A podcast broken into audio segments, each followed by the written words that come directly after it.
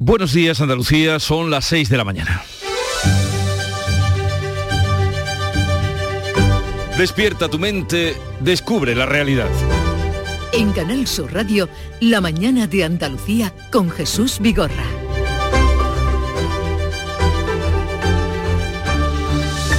A pesar de lo mucho que venimos hablando de las elecciones andaluzas y su repercusión en la política nacional, será esta noche cuando comience la campaña electoral para elegir el 19 de junio al nuevo Parlamento y de ahí el próximo presidente de la Junta. Ahora sí comienza el baile.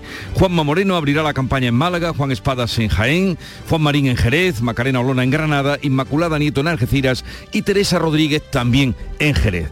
Otro aspecto de la campaña son los debates y habrá dos.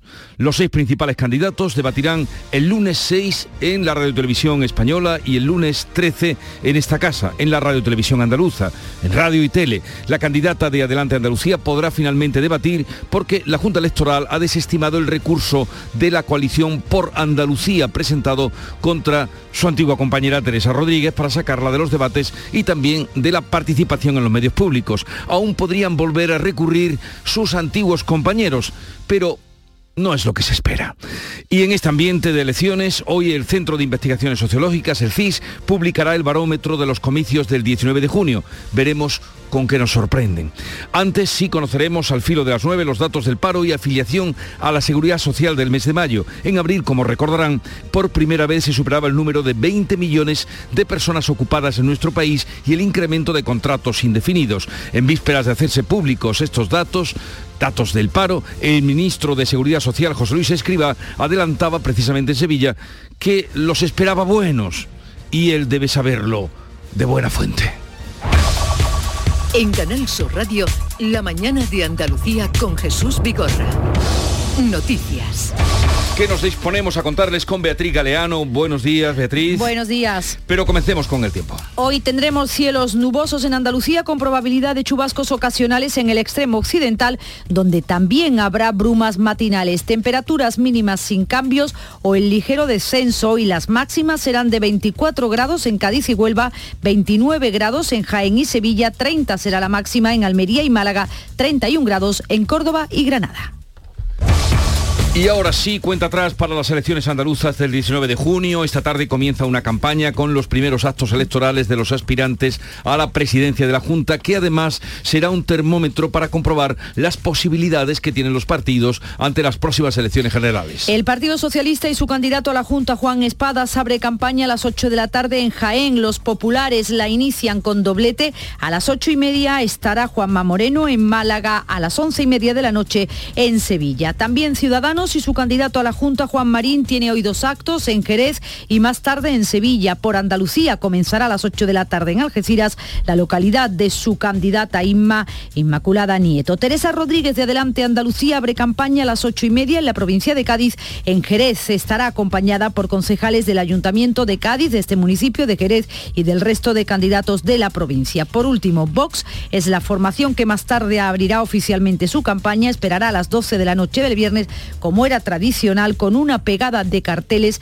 en la plaza de Isabel la Católica de Granada. Pues justamente cuando comienza la campaña, hoy el Centro de Investigaciones Sociológicas, el CIS, publica un barómetro de los comicios del 19 de junio. En un momento en el que todas las encuestas coinciden en el triunfo del Partido Popular y el declive del PSOE, también la incógnita del papel que pueda jugar Vox para la gobernabilidad. Finalmente, además, Teresa Rodríguez, la candidata de Adelante Andalucía, estará en los debates de las televisiones públicas. La Junta Electoral ha desestimado la petición de la coalición de izquierdas por Andalucía que pedía su exclusión. El gobierno va a prorrogar durante tres meses las medidas económicas para hacer frente a las consecuencias de la guerra de Ucrania. Se van a mantener las exenciones fiscales a la electricidad, la extensión del bono social eléctrico, la limitación de la subida de los alquileres o la bonificación del litro de combustible. También se van a mantener las ayudas directas al transporte y a los sectores agrícola y ganadero, así lo exponía el presidente del gobierno, Pedro Sánchez y vamos a hacer lo mismo. Vamos a hacer todo lo que esté en nuestra mano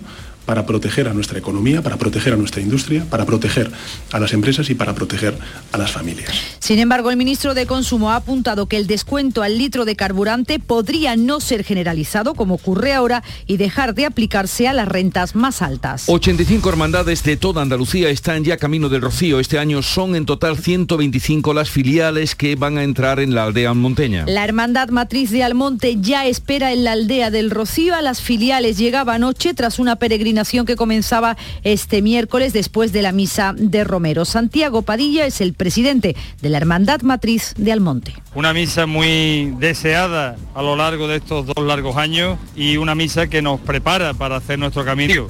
Hoy además sale la hermandad más numerosa, es la de Huelva, con 10.000 peregrinos en Sevilla. Este jueves salen hacia el Rocío las últimas seis hermandades de la provincia. Doñana se va llenando poco a poco de romeros y ya está activado el plan de seguridad en la aldea. Preocupación en el dispositivo de la operación Paso del Estrecho por el aumento del número de pasajeros este verano. Calculan que podrían aumentar hasta en un 10% con respecto a 2019. En este último verano se registraron, recuerden, más de 3 millones de pasajeros. Los responsables del dispositivo tienen claro que después de dos años, con la operación Paso del Estrecho suspendida por la pandemia, la cifra de viajeros va a subir. No les preocupa tanto eso como el hecho de que se concentren muchos vehículos en pocos días. Francisco Ruiz Boada es el coordinador de la OPE. El dispositivo es capaz de digerir eh, incrementos, porque hay unas grandes capacidades, pero si esos incrementos llegan en tres días y en tres días se nos acumulan un porcentaje enorme, pues eso lo que hace es tensionar el dispositivo. Las fechas más críticas serán los días 8 y 9 de julio, que es cuando se celebra la fiesta del Cordero, y el último fin de semana de julio por el cambio de mes. Nuevo tiroteo nos sorprende desde Estados Unidos. Tiroteo mortal esta vez ha ocurrido en las consultas de un hospital de Tulsa, en el centro de Oklahoma. Hay al menos cinco muertos y numerosos heridos. Entre ellos, trabajadores, pacientes y visitantes. Se desconoce aún la identidad del agresor, que también ha resultado muerto. El jefe de la policía de Tulsa ofrecía esta madrugada estos datos. Ahora mismo tenemos cuatro personas muertas más el tirador. Creemos que se ha quitado la vida, que tiene entre 35 y 45 años y que llevaba una pistola y un rifle. Hace apenas una semana de la matanza de Ubalde en Texas que dejó 19 niños muertos y dos profesoras. El dramaturgo madrileño Juan Mayorga ha sido galardonado con el Premio Princesa de Asturias de las Letras 2022. Hace cinco años que no se le concedía a un escritor español. Entre sus obras destacan El traductor de Blumenberg, Cartas de amor a Stalin o El jardín quemado. Mayorga, profesor de filosofía y matemáticas de 57 años, es el autor español vivo más representado en los escenarios internacionales. Y en deportes, España juega hoy en la Liga de Naciones ante Portugal. Será a las 9 menos cuarto en el Benito Villamarín, después enfrentará a la República Checa y visitará Suiza. El Consejo de Administración del Granada destituyó ayer a Patricia Rodríguez como directora general del club y avanzó que presentará en los próximos días la nueva estructura de trabajo para la próxima temporada. Y el centrocampista de Osuna, de este municipio sevillano, Francisco López Alfaro, ha recibido el decimotercer dorsal de leyenda, la máxima distinción que el Sevilla otorga a sus exfutbolistas. Y vamos a conocer ahora, así viene el día, enseguida desarrollamos estas noticias, pero vamos a conocer cómo lo cuenta, cómo lo refleja la prensa que ya ha visto y repasado. Ana Giraldes, buenos días. Buenos días, Jesús. En la portada del país, alusión directa a la campaña electoral aquí en Andalucía, uno de los titulares principales, pelea por el centro en el inicio de la campaña del 19J. Moreno se desmarca de Vox y apuesta por gobernar en solitario. Y también en la portada del país, fotografía para el concierto de los Rolling los Rolling Stones arrollan en Madrid, superó las expectativas de los fans. También en la fotografía de la portada eh, están los Rolling, eh, es la que elige la portada de El Mundo, el último milagro de los Stones y su titular principal, Delgado, desafía al Supremo y se venga de un fiscal crítico, se refiere a la fiscal general del Estado, a Dolores Delgado, que se enfrenta al alto tribunal y reivindica su potestad en materia de designaciones, vuelve a nombrar a Esteban, a Eduardo Esteban, fiscal de la sala de menores. Esto en cuanto a la portada del mundo y también en la portada del ABC, del diario ABC, primer conato de rebelión en Podemos contra Díaz, se refiere a Yolanda Díaz por su falta de liderazgo y la fotografía que elige el diario ABC, el enigma sobre el futuro de Nadal, una fotografía de Nadal después de que ganara y pasara a las semifinales del Roland Garros. Todavía no está acabado, finalizado eh, Nadal, Rafa Nadal. En cuanto a las portadas de los diarios provinciales, pues destacamos, por ejemplo, en Diario de Sevilla, el Gobierno y la Junta convierten el metro en argumento de la campaña.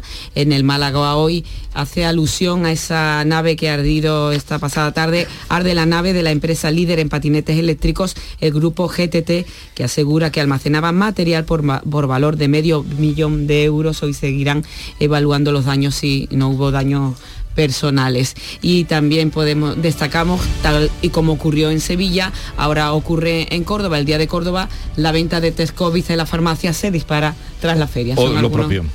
algunos de los titulares que vamos a ver. Muy bien, luego eh, haremos la segunda entrega de la prensa y la agenda informativa del día que nos adelanta Beatriz Almeda. Buenos días, Beatriz. Buenos días, a las 9 conoceremos los datos del paro y afiliación social de mayo. La ministra de Trabajo, Yolanda Díaz, ha anticipado que son muy buenos.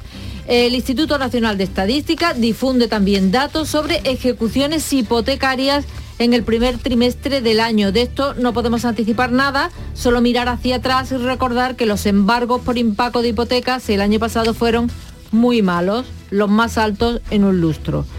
Fuera de nuestras fronteras, vuelven a reunirse hoy los embajadores de los 27 y Hungría va a obstaculizar el sexto paquete de sanciones a Rusia, el que acaban de acordar que incluye el embargo parcial del crudo. Víctor Orbán quiere sacar de la lista negra al patriarca Kirill, que es el máximo representante de la isla de la Iglesia rusa y es una figura muy cercana a Vladimir Putin. Hoy se va a hablar mucho del juicio que ha ganado el actor Johnny Depp, que ha sido muy mediático.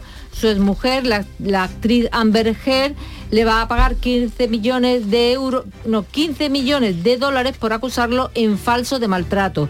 Y Depp también deberá pagarle 2 millones por difamación. La sentencia es recurrible, así que es posible que esto no se haya acabado aquí. Bueno, una cosa más agradable, hoy comienza en el Reino Unido cuatro días de festejos por el jubileo de platino de la reina que tiene 96 años y cumple 70 de reinado. Hay personas acampadas en los alrededores de Buckingham Palace desde hace días para no perderse nada y Londres está a rebosar de visitantes. No, es extraño con ese gran desfile que hoy se va a celebrar con 400 músicos y todo va de esa em, de ese tono, querida Charo Padilla. Hola, buenos días. Eh, hoy quiero hacerte partícipe a ti y a tus oyentes de un estreno un estreno que hemos tenido en el Club de los Primeros. A ver. Nosotros madrugamos los primeros, mientras que esto está contado no ha cantado ni el gallo. Mire usted si es temprano. Somos primeros, somos primeros. Oye, ya tienes himno. Por favor. Eh, el himno de los primeros.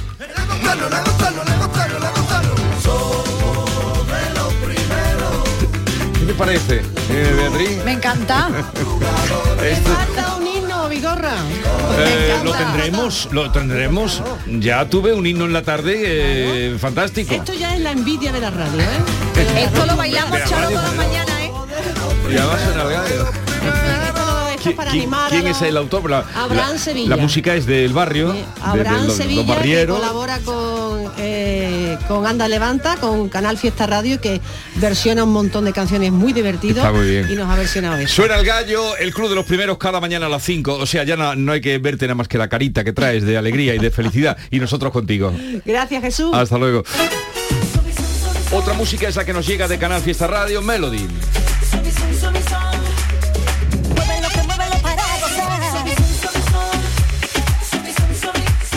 Sobre la música que nos llega de Canal Fiesta, les anuncio que hoy hablaremos de muchos asuntos, de muchos, pero entre otros de cómo reciben eh, la, mm, en fin, el anuncio de que van a continuar la bonificación de 20 céntimos a las gasolineras. Hablaremos de eso con el presidente de la Federación Andaluza de Estaciones de Servicio, que es Antonio Felices. Será a partir de las ocho y media. También con el catedrático mm, Eduardo González Bienma, especializado en Derecho en la Universidad de Sevilla, catedrático del Derecho al Trabajo, sobre esa sentencia pionera de los siete profesionales sanitarios que fallecieron por COVID en Granada durante la pandemia y que ahora serán reconocidos como eh, víctimas de accidentes laborales. Y como estará por aquí cuando salgan los datos del paro o de, la ocupación, mejor en positivo, eh, trataremos con él el panorama que nos refleje esos nuevos datos. A partir, estaremos en contacto, por supuesto, con eh, las hermandades para saber cómo van los caminos que llevan hasta el Rocío.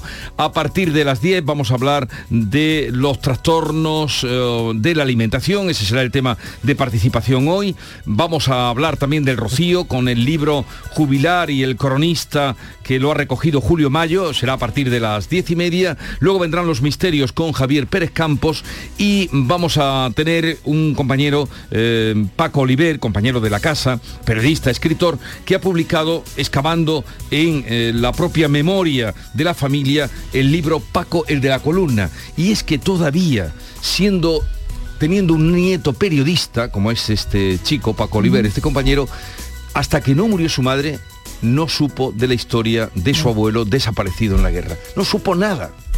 Y empezó a indagar y ha escrito un libro extraordinario que, demuestra cómo la memoria es necesario, no se puede despreciar en ningún momento la memoria. Llámese la histórica, llámese de familiar, llámese de sentimental, pero somos memoria. Pues sí, en las familias, en muchas familias hay muchas historias relacionadas con la guerra. ¿eh? Y, secretos todavía por miedo que guardó hasta su propia madre. En fin, que tenemos un programa que seguro les va a apetecer compartir y vivir con nosotros desde ahora y hasta las 12 del mediodía.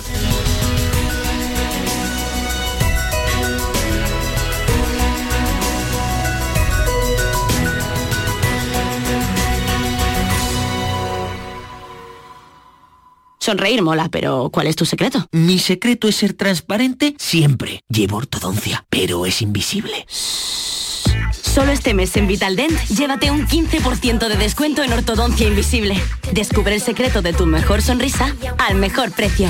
Y haz del mundo tu pasarela. Pide cita en vitaldent.com. Información, cercanía, diversión. Así es la tarde de Canal Sur Radio con Mariló Maldonado. Tu programa de radio de las tardes en Andalucía. Con toda la actualidad y las historias que más te interesan. La tarde de Canal Sur Radio con Mariló Maldonado. De lunes a viernes desde las 3 de la tarde. Quédate en Canal Sur Radio. La radio de Andalucía. La mañana de Andalucía. Canal Sur Radio. Son las 6 y 17 minutos. Esta noche comienza la campaña electoral de las andaluzas que culminará con los comicios del 19 de junio. Se abre así una nueva carrera de mítines, actos y mensajes en busca de votantes. Los partidos han repartido sus actos de apertura electoral. Algunas formaciones hacen doblete, no todas llevan a cabo la tradicional pegada de carteles. Guillermo Polo, buenos días. muy buenos días. El PSOE, por ejemplo, y su candidato a la Junta, Juan Espadas, abre campaña a las 8 de la tarde en Jaén Espadas ya sabe que va a contar durante la campaña con el apoyo de Pedro Sánchez, con el que presumiblemente cerrará en la capital hispalense. Los populares y su candidato a la reelección, Juanma Moreno, inician campaña con doblete. A las ocho y media estarán en Málaga y a las once y media de la noche lo harán en Sevilla. Moreno va a contar también con la presencia activa durante la campaña del presidente del PP, Alberto Núñez Feijóo. También Ciudadanos y su candidato a la Junta, Juan Marín, tienen dos actos hoy, serán en Jerez y más tarde en Sevilla. Por Andalucía comenzará su campaña a las 8 de la tarde en Algeciras, en la provincia de Cádiz, la localidad precisamente de su candidata Inma Nieto. La vicepresidenta segunda, Yolanda Díaz, va a arropar en dos actos centrales de la campaña precisamente a la candidata de Por Andalucía. Y Teresa Rodríguez, de Adelante Andalucía, abre campaña a las ocho y media en la provincia de Cádiz. lo hace en Jerez, acompañada por concejales de la Ayuntamiento de Cádiz, de Jerez y del resto de candidaturas de la provincia. Por último, Vox es la formación que más tarde abre oficialmente su campaña. Va a esperar, como era tradicional, hasta las 12 de la noche de este viernes, con una pegada de carteles en la Plaza Isabel la Católica de Granada, que estará protagonizada por su candidata a la presidencia de la Junta, Macarena Olona. Y hoy el Centro de Investigaciones Sociológicas, el CIS, publica su barómetro de los comicios del 19 de junio. Va a corroborar o no la tendencia que dibujan las encuestas, el triunfo del Partido Popular, el declive del PSOE y la incógnita del papel que pueda jugar Vox para hacer posible el gobierno. En los últimos actos, antes de la campaña, los partidos siguen hablando de la posibilidad de que se tengan que realizar acuerdos. Así el candidato del PSOE ha sacado pecho de sus posibilidades en estas elecciones. Antes de responder si facilitará la investidura de Juanma Moreno, Espadas ha devuelto la pregunta al candidato popular. Espadas cuestiona las expectativas de los populares y asegura que será el PSOE el que esté al frente del gobierno. Mire, yo eh, voy a ser claro y contundente. El relato que ha construido la derecha respecto al resultado del 19 de junio no va a ser el resultado del 19 de junio. Y se lo digo ya, claro. Quien tiene que hacer análisis sobre cuál será su voto en la toma de posesión del presidente de la Junta de Andalucía es el PP respecto al candidato del Partido Socialista. Esa Eh, es la realidad. El presidente de la Junta y candidato al PP a la reelección del próximo 19 de junio, Juanma Moreno, ha señalado que no van a plantear ningún recurso a la Junta Electoral sobre la decisión del Consejo de Ministros del martes de aprobar un plan de empleo para Andalucía. Moreno no lo considera adecuada o insiste en pedir para Andalucía las mismas ayudas que se les ofrece al resto de comunidades. No vamos a plantear ningún recurso a la Junta Electoral, a pesar de que suena un poco feo que el Consejo de Ministros prácticamente 24 horas antes de empezar la campaña electoral apruebe un plan específico para Andalucía, eh, Canarias y Extremadura. Pero yo lo único que pido es que nos trate bien. Por su parte, la consejera de Igualdad y candidata de Ciudadanos por Cádiz, Rocío Ruiz, ha aprovechado el encuentro con responsables de la Federación de Personas con Discapacidad de esa provincia para recalcar lo mucho que todavía queda por hacer en esta materia. Pero ha glosado los logros de su departamento, logros y retos que a juicio de Ruiz hacen imprescindible la presencia de nuevo de Ciudadanos en el gobierno andaluz. grandes avances, pero queda mucho por hacer. Esa capacidad de gestión, de diálogo, de consenso, de capacidad de gastar un presupuesto hasta el último céntimo, de crear más recursos y de normativa, eso solamente evidentemente se ha hecho en el gobierno de Andalucía de la mano de los liberales, de Ciudadanos. Desde Málaga, la candidata de Por Andalucía ha criticado los emplazamientos mutuos de Espadas y Juanma Moreno a acudir al notario para garantizar con quién no van a pactar. A los simpatizantes de izquierda, Inmaculada Nieto los ha llamado a la movilización y a desafiar a las encuestas. Lo que no podemos consentir es que un bombardeo incesante de supuestas encuestas que están escritas en piedra, de que hagamos lo que hagamos, esta partida está ganada por la derecha y la extrema derecha en cualquiera de sus combinaciones, nos cunde en el desánimo y haga que no nos movilicemos. Y finalmente Teresa Rodríguez estará en los debates de las televisiones públicas. La Junta Electoral ha desestimado la petición de Por Andalucía que pedía su exclusión. Da por buenas las propuestas tanto de Canal Sur como de Televisión Española que incluyen a la candidata en los debates y en la cobertura de toda la campaña. La resolución puede ser todavía recurrida, pero la candidata de Andalucía, Adelante Andalucía, de momento se felicita. Satisfacción por la posibilidad de defender eh, simplemente la idea y la propuesta que traemos a estas elecciones de una fuerza política de obediencia andaluza y además no entendíamos cómo era la propia izquierda la que de alguna forma boicoteaba nuestra presencia en los medios toda vez que era reforzar ¿no? una posición de alternativa frente a las derechas de cara a la próxima legislatura. En clave política nacional, este otro asunto, el Gobierno va a prorrogar por otros tres meses las medidas económicas para hacer frente a la crisis de Ucrania, aunque podría recoger algunos ajustes. El decreto recoge secciones fiscales tanto a la electricidad como a la extensión del bono social eléctrico, la limitación de la subida de los alquileres o la bonificación del litro de combustible. También ayudas directas al transporte y a los sectores agrícola y ganadero. Y vamos a hacer lo mismo, vamos a hacer todo lo que esté en nuestra mano para proteger a nuestra economía, para proteger a nuestra industria, para proteger a las empresas y para proteger a las familias.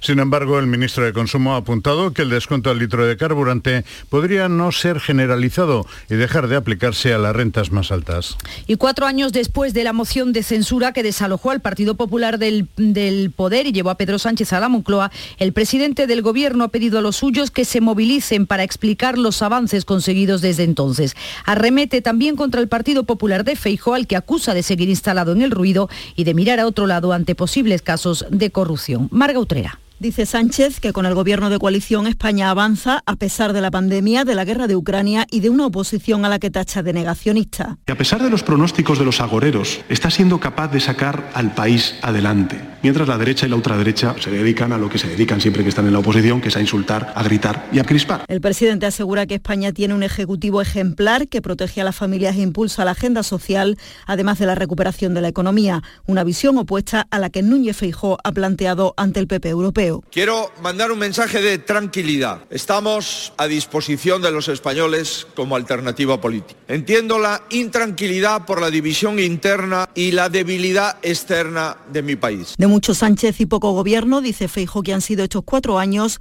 y se pregunta si resistirá España mientras resista el gobierno de coalición.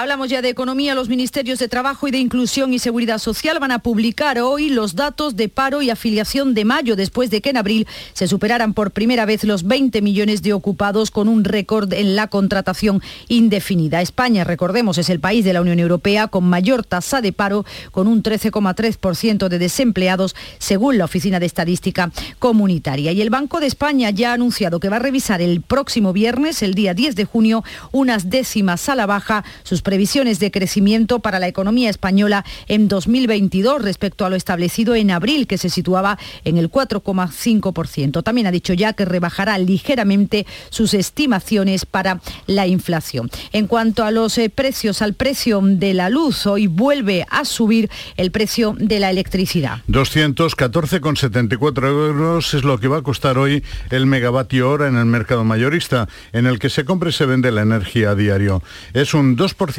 más que ayer y supone una subida de 4,29 euros. El tramo horario más caro será el, entre, el que hay entre las 10 y las 11 de la noche, con 256,46 euros el megavatio hora. Y el más barato entre las 4 y las 5 de la tarde, cuando se va a pagar a 171,85. Vamos hasta el exterior, hasta Estados Unidos. En la crónica internacional hoy nuevamente hay que hablar de tiroteo, de un tiroteo mortal en Estados Unidos que ha ocurrido en las consultas de un hospital de Tulsa, en el estado de Oklahoma.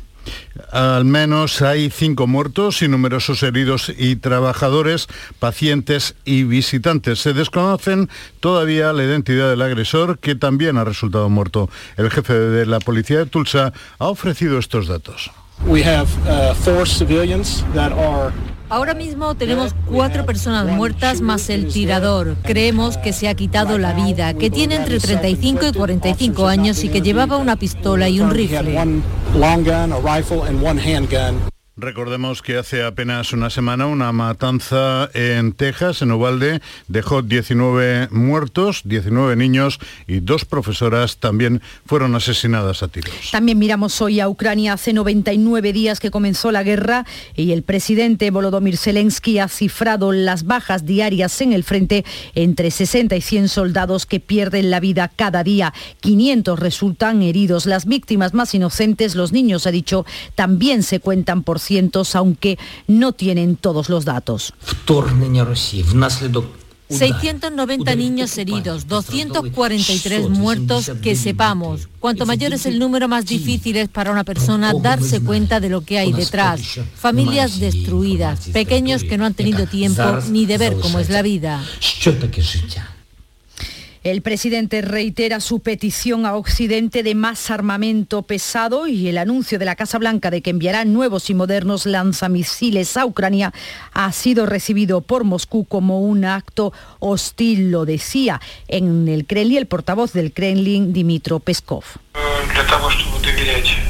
No nos fiamos. Para confiar necesitas tener experiencia de promesas cumplidas y lamentablemente eso no existe.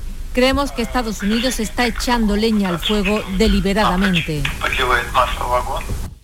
Y con esta situación sorprende que en Alemania su ministra del Interior, Nancy Faeser, ha sugerido en diferentes intervenciones públicas la necesidad del acopio de alimentos y agua para 10 días por parte de la población. Un consejo que ha dado a los alemanes, ha dicho, ante un posible apagón energético a gran escala. Cada semana son son las 6 y casi 29 minutos, tiempo para la información del deporte. Ya aquí nuestro compañero Antonio Camaño, muy buenos días. Hola, ¿qué tal? Buenos días. Sevilla se vuelve a convertir en la casa de la selección española. Esta noche en el Estadio Benito Villamarín se mide a Portugal en el inicio de la Liga de las Naciones. Una competición que ilusiona también al seleccionador.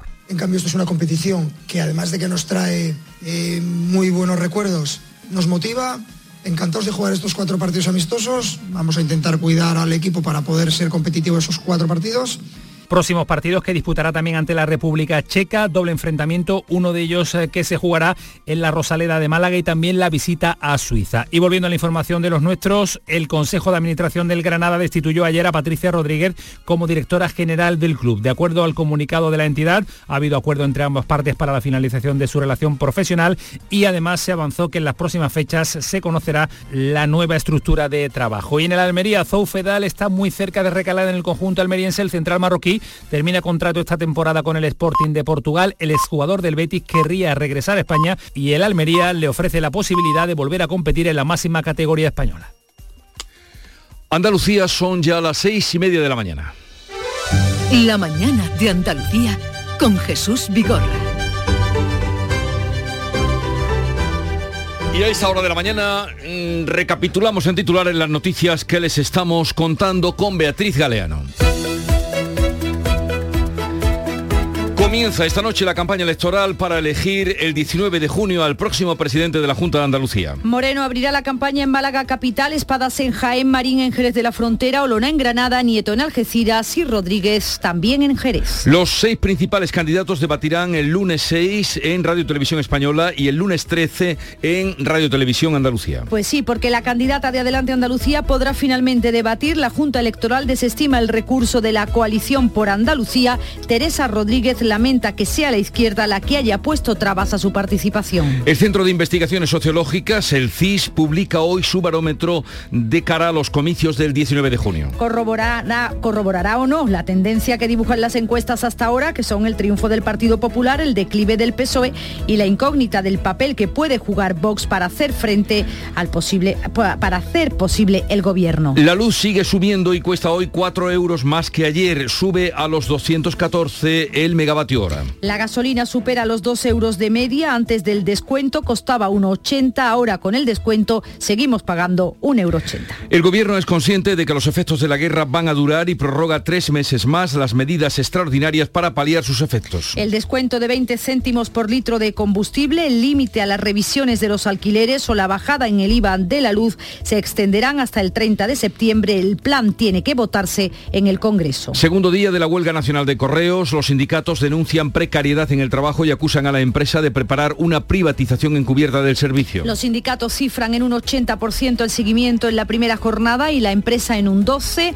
Correos niega todas las acusaciones. Nuevo tiroteo mortal en Estados Unidos ha ocurrido en las consultas de un hospital de Tulsa, en el estado de Oklahoma. Hay al menos cinco muertos y numerosos heridos. Son trabajadores, pacientes y visitantes. El agresor también está muerto. Se cree que se ha quitado la vida. Portaba una pistola y un rifle. Comienzan los días más intensos en el Rocío. La Hermandad Matriz de Almonte espera ya en la aldea a sus 125 filiales. Y en Huelva inician el camino los 10.000 peregrinos de la hermandad más numerosa. El ayuntamiento presentará esta mañana el plan aldea con las medidas sanitarias, culturales y medioambientales que regirán hasta el final de la romería.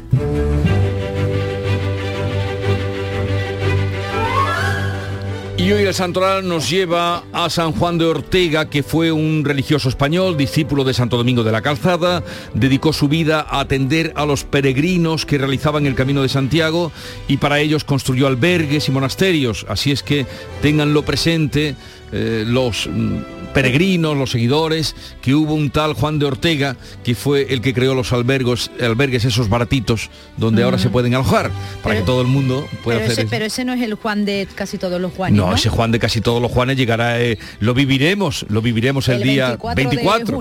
Lo viviremos, fiesta muy celebrada. Pero sepan que también los santos menores hicieron su, trabajo y tienen su día. Y tal día como hoy, hoy vamos de solemnes, solemnes celebraciones monárquicas porque eh, tal día como hoy, 2 de junio de 1953, la reina Isabel II era coronada formalmente como la reina de Inglaterra en la abadía de Westminster. La joven reina habría que ahuecar la voz, como hacían los antiguos eh, narradores, tenía 27 años entonces en el momento de su coronación y a día de hoy sigue reinando.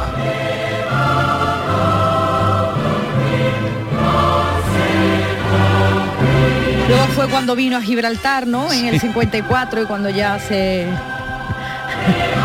y ahí cuando empezó... Claro, fue por, eh, fue por su... Reinado, por, su reinado, claro. Todos tenían por costumbre venir a, a, Gibraltar. Bueno, 2014, tal día como hoy en Madrid, esto es justamente lo contrario. Tal día como hoy, el rey de España, Juan Carlos I, anunció en un mensaje oficial, escueto, a la una de la tarde, que abdicaba en favor de su hijo, el príncipe Felipe, que reinará bajo el nombre de Felipe VI eh, de España. Eso ocurrió tal día como hoy, 2014. He decidido poner fin a mi reinado y abdicar la corona de España, de manera que por el gobierno y las Cortes Generales se provea a la efectividad de la sucesión conforme a las previsiones constitucionales. Y la cita de hoy eh, que dice así, es tan fácil engañarse a uno mismo sin darse cuenta como difícil engañar a los demás sin que se den cuenta. François de La Rochefoucauld escritor, porque en aquella época lo eran todo, escritor, aristócrata, político, militar, poeta, filósofo francés, sobre todo conocido por sus máximas, lo que hoy diríamos los aforismos. Eh, escribió muchas, fue en el siglo XVII y este era François de la Rochefoucauld, abreviado siempre se le conoce o lo leemos como la Rochefoucauld. Es tan fácil engañarse a uno mismo sin darse cuenta como difícil engañar a los demás sin que se den cuenta.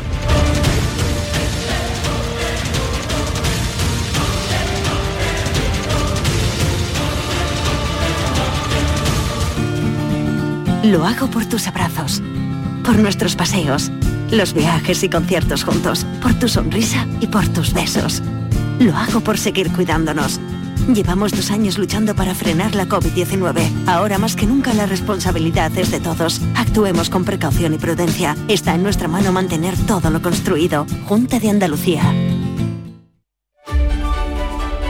Y vamos ahora con la segunda entrega de la lectura de prensa que ya ha visto y repasado nuestra compañera Ana Giralde. Hola de nuevo. A ver, ¿qué nos destacas? Buenos días Jesús. Ahora nos vamos a centrar un poco en las cabeceras provinciales, en los diarios de todas las provincias andaluzas. Diario de Sevilla, el gobierno y la Junta convierten el metro en argumento de campaña. Tras el anuncio de Moreno, el Ministerio mueve ahora ficha, desbloquea el convenio para financiar la línea 3, el metro que se utiliza se va a utilizar en esta campaña. En la cabecera Málaga hoy, aquí destacamos que nueve de cada diez familias de Málaga dicen sí a donar órganos y también pues que eh, está eh, controlado la nave, eh, había una nave esta pasada tarde de la empresa líder en patinetes eléctricos, el grupo GTT asegura que almacenaba material por valor de medio millón de euros. Hoy se seguirán evaluando esos daños en esta importante empresa. En el día de Córdoba, la cesión del Arcángel será por 40 años y con 12,5 millones de canon. El pliego establece que el concesionario debe ejecutar las obras de la grada de tribuna de este estadio, cuyo importe se va a detraer del pago fijado. Y también, como antes avanzábamos, que la venta de test COVID en las farmacias pues, se dispara tras la feria de Córdoba. En Huelva Información, la fotografía de portada, esa importante fotografía de emigrantes abre el éxodo rociero de la capital con la hermandad de migrantes. Miles de onubenses se despiden de las calles al sin pecado de la Concha y también como titular económico, la hostelería cierra el convenio colectivo para 17.000 trabajadores. En el diario de Cádiz, todas las hermandades también hacemos alusión al Rocío, todas las hermandades gaditanas ya están en el Coto, Sanlúcar, el Puerto y Jerez cerraban esos embarques en el Guadalquivir rumbo al Rocío y también arranca otra campaña con PP y PSOE pugnando por la victoria. En el Ideal, la venta de viviendas usadas vuelve a registro de hace más de una década y aquí destacamos una entrañable fotografía de portada. Marichuche se jubila. Y aquí se ve a una abuela rodeada de niños y es María Buendía Valladares que vende golosinas, empanadas, bocatas a los alumnos del Colegio Ave María, Casa Madre, desde hace 60 años y con más de 80 años, ahora con más de 80 años es cuando se jubila esta En cada pueblo, en cada Sí, ciudad digo hay yo, un yo nombre, hay una uno- marichuches. sí, hay- cada uno tenemos una marichuche Cada uno tenemos nuestras ¿eh? marichuches. Sí. ¿Existirán ahora las marichuches? Sí, no sé qué decir. Yo creo que sí. No sé. Siguen los puestecillos en las puertas de los colegios igual. Y las chuches igual. Mi madre tuvo un kiosco muchos ¿Ah, años. sí? Ah, sí. O sea que sabes Entonces bien tú de tienes la marichuche cerca. Sí, sí. ¿Algo más? Bueno, mm, por destacar en Almería, Ideal de Almería, Renfe sigue sin reponer los trenes de antes de la COVID y aquí en el Ideal de Jaén, sin reparos arqueológicos para la comisaría de policía en el Boulevard y sigue adelante el proyecto, aunque se encuentre restos arqueológicos, se añadirán al proyecto. 6.39 minutos de la mañana, sigue ahora la información en Canal Sur Radio. Todo el deporte de Andalucía lo tienes en El Pelotazo de Canal Sur Radio. La información de nuestros equipos, las voces de los deportistas y los protagonistas de la noticia. Tu cita deportiva de las noches está en El Pelotazo, de lunes a jueves a las 11 de la noche, con Antonio Caamaño. Quédate en Canal Sur Radio, la radio de Andalucía. La mañana de Andalucía.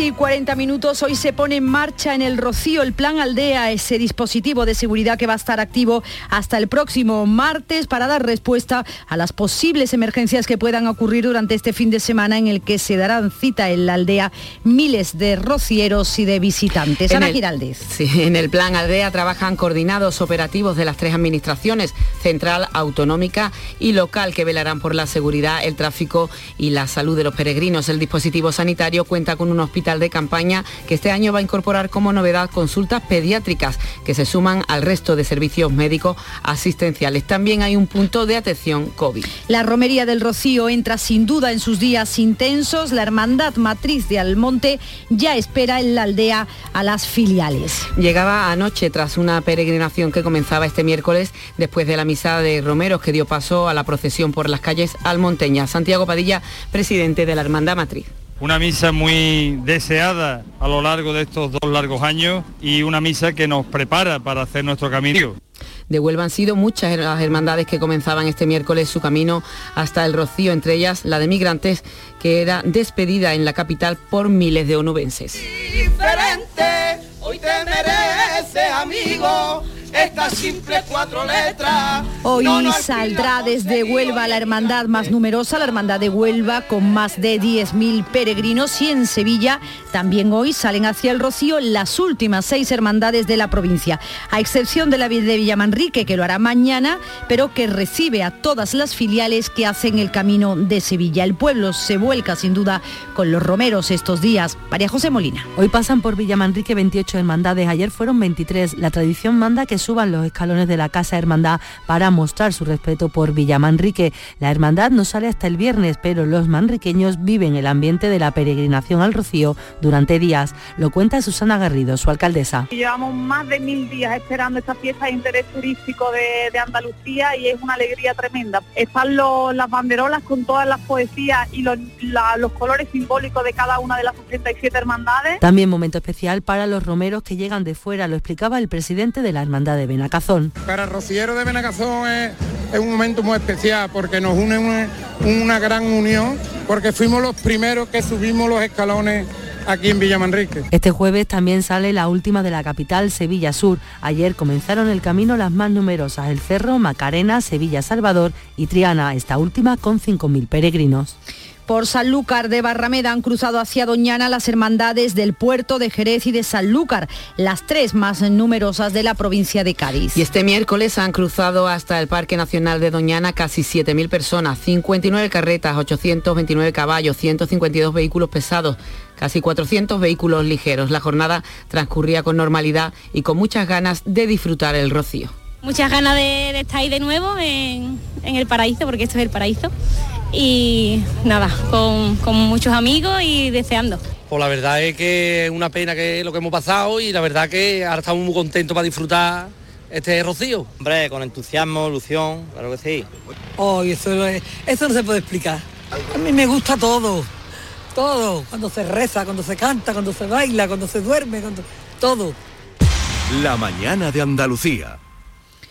Hablamos ahora de la operación Paso del Estrecho, que este año, después de dos de suspensión, tendrá, podrá tener un número de pasajeros hasta un 10% superior a 2019, cuando registró más de 3 millones. La mayor parte de ellos se pasaron el estrecho de Gibraltar a través de los puertos de Algeciras y de Tarifa. Los responsables del dispositivo tienen claro que después de dos años con la OPE suspendida por la pandemia, la cifra de viajeros va a subir, pero no les preocupa tanto eso como que se concentren muchos vehículos en pocos días. Francisco Ruiz Boadas, el coordinador de la operación Paso del Estrecho. El dispositivo es capaz de digerir eh, incrementos, porque hay unas grandes capacidades. Pero si esos incrementos llegan en tres días y en tres días se nos acumulan un porcentaje enorme, pues eso lo que hace es tensionar el dispositivo.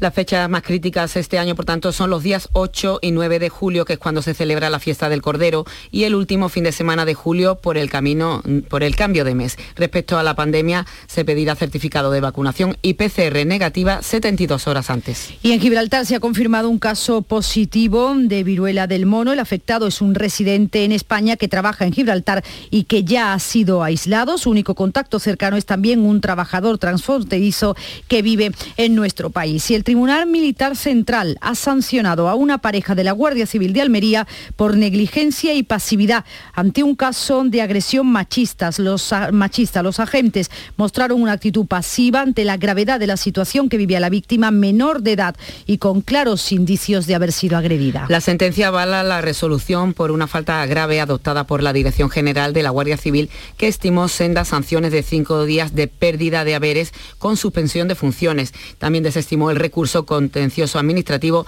interpuesto por uno de los agentes. Y sigue sin aparecer una mujer que fue vista por última vez al salir el martes por la noche de su casa de Marbella, cerca de la estación de autobuses de la localidad. La familia ha interpuesto ya una denuncia en comisaría.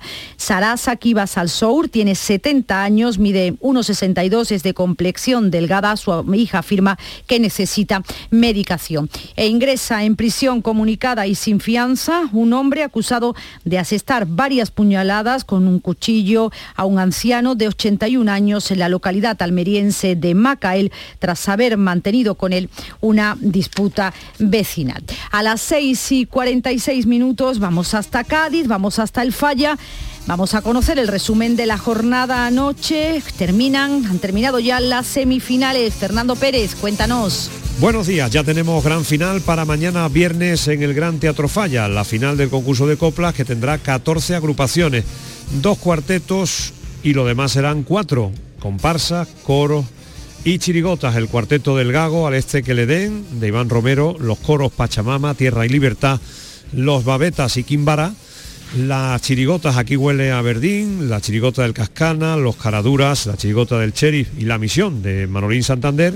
Y en comparsas We Can Do, que es la comparsa femenina y posiblemente la gran sorpresa, después de Cádiz ni hablar, los sumisos, la comparsa de Martínez Ares y los renacidos, la comparsa del Chapa Herencia de Juan Carlos Aragón a la una y media aproximadamente se conocían estos detalles. Nosotros les hemos contado esta final que les vamos a, por supuesto, llevar a través de la sintonía de Radio Andalucía Información y Canal Sur Televisión mañana a partir de las ocho y media de la tarde. Nos quedamos con coplas, los cuplés de una de las agrupaciones que se ha quedado fuera y que ha dejado un magnífico sabor de boca. Los conquistadores cantaban así.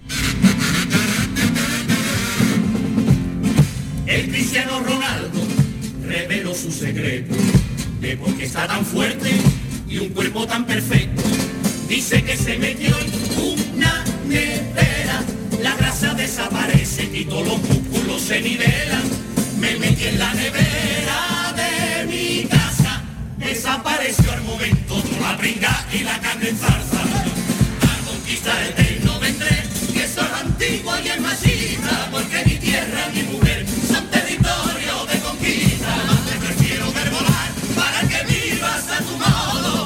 quiero de verdad, porque contigo lo quiero todo, lo quiero todo.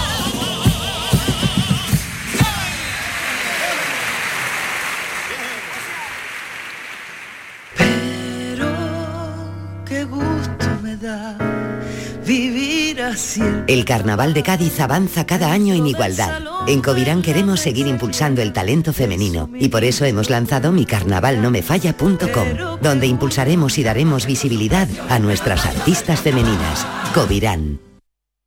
La final del Carnaval de Cádiz la vivimos en Canal Sur Radio. Disfruta del concurso de agrupaciones del Carnaval de Cádiz en tu programa de referencia. Este viernes, la final desde las 9 de la tarde en Carnaval Sur, con Fernando Pérez, tu palco del carnaval. Síguenos en nuestra web, app y en nuestra plataforma Canal Sur Más. Desde Cádiz para Andalucía, España y la humanidad, muy buenas noches, buena gente. Quédate en Canal Sur Radio, la radio de Andalucía. Nos acercamos a las 7 menos 10 de la mañana, tiempo para la información más cercana aquí en Canal Sur Radio y en Radio Andalucía Información.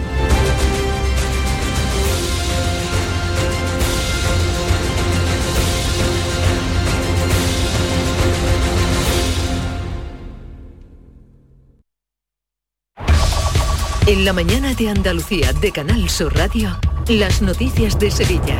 Con Pilar González.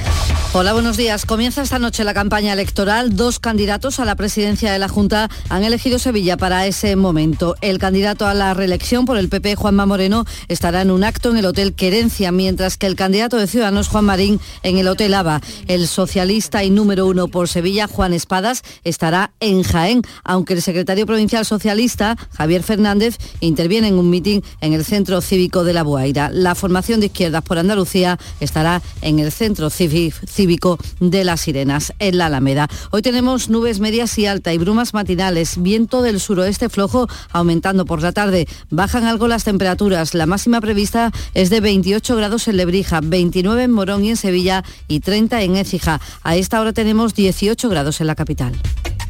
El talento empieza cuando cada clase es una experiencia, cuando el mundo entero es tu escenario para demostrar lo que vales, cuando conectas con la gente que te acompañará en tu futuro y cuando te esfuerzas al máximo para conseguir la excelencia. El talento empieza en Loyola. Inscríbete a nuestras pruebas de admisión en uloyola.es. Universidad Loyola, We Are Talent. En Canal Sur Radio, las noticias de Sevilla.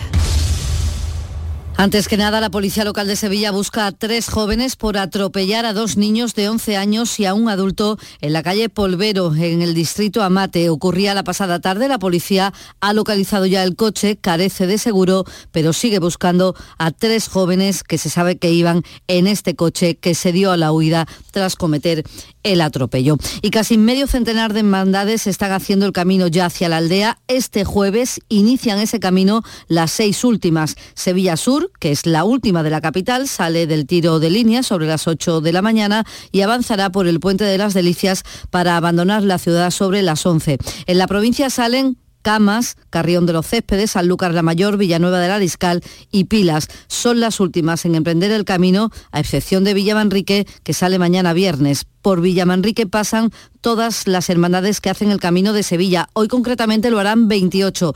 La hermandad que sale el viernes recibe a todas las filiales en un pueblo que está volcado estos días con todos los peregrinos, como cuenta su alcaldesa Susana Garrido. Llevamos más de mil días esperando esta fiesta de interés turístico de, Andalucía y es una alegría tremenda. Por lo menos yo tengo dibujado una sonrisa desde ayer impresionante. Están las banderolas con todas las poesías y los, los colores simbólicos de cada una de las 67 hermandades.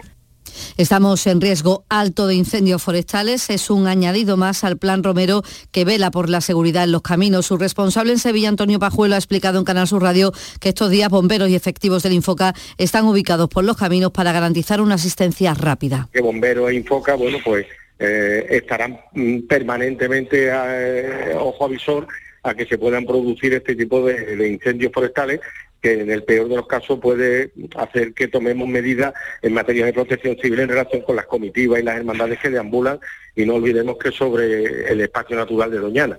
Más asuntos. El Ministerio de Transporte ha enviado a la Junta el borrador del convenio en el que ratifica su compromiso de financiar al 50% el tramo norte de la línea 3 del metro de Sevilla, presupuestado en algo más de mil millones.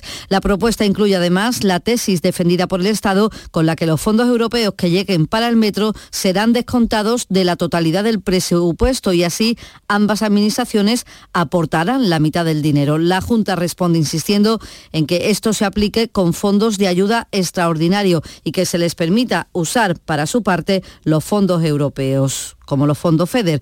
Marifran Carazo, la consejera de Fomento, insiste en llegar a un acuerdo en este sentido. Seguiremos insistiendo al Ministerio que nos deje financiar nuestra parte, ese 50%, como queramos y como podemos, y que el Ministerio se comprometa a financiar su parte también como quiera. Vamos a seguir insistiendo para alcanzar un acuerdo.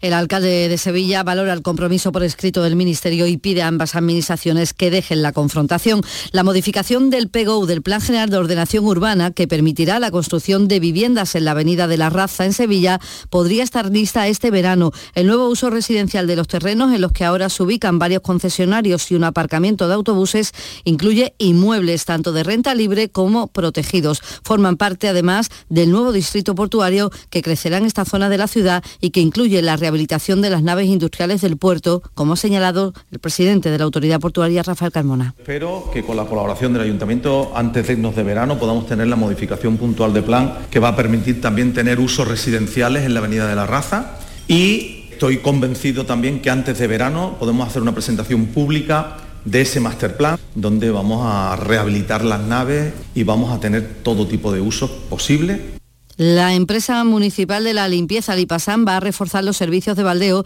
y a contratar 91 personas para mejorar la limpieza de la ciudad. Forma parte, dice el ayuntamiento, de una nueva fase del plan ciudad para reducir la suciedad tanto en los barrios como en el centro. El alcalde Antonio Muñoz reconoce que esa suciedad existe y pide además la colaboración ciudadana. Conforme pasen la semana, yo creo que la conjunción de más personas, de reorganizar los sistemas de limpieza de otra manera, la adquisición de los contenedores, el mayor baldeo, tiene que dar su, resultado, indudablemente. Y también apelo a que los, a, que los sevillanos eh, nos ayuden, nos ayuden pues con su conducta el candidato del PP a la alcaldía, José Luis Sanz, critica la organización de los efectivos de la empresa de limpieza y dice que Sevilla está realmente sucia. Lipasan es una magnífica empresa con una gran plantilla de profesionales. Está mal organizada y mal dirigida. En Sevilla empezamos a tener problemas de insalubridad.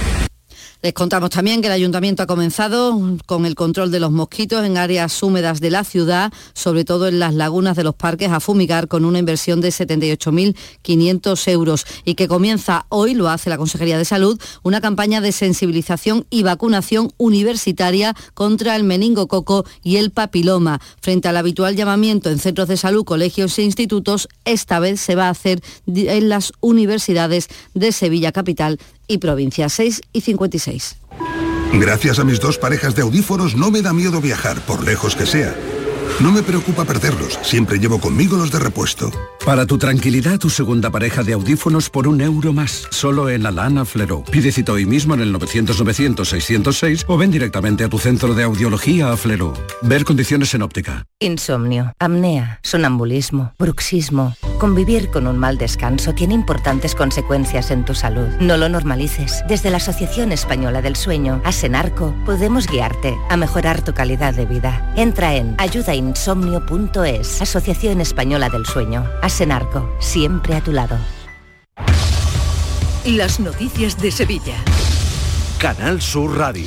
En lo económico, antes del 30 de junio, Bengoa tiene que llegar a un acuerdo con sus acreedores. El juez concursal ha fijado ya el plazo para que se firme un convenio y esto está pendiente de que la Sociedad Estatal de Participaciones Industriales dé el visto bueno al rescate de las seis empresas filiales con 249 millones de euros. Los trabajadores anuncian ya movilizaciones. Y esta mañana se reúne el Consejo de la Memoria Democrática del Ayuntamiento de Sevilla, donde los técnicos de la empresa encargada de la exhumación de la fosa de Pico Reja del cementerio de San Fernando van a explicar los últimos avances. En principio están los restos de 1.103 represaliados. Es una fosa que desde enero de 2020 está siendo excavada. El 17 de junio se estrena en los cines el documental Pico Reja, La verdad que la tierra esconde.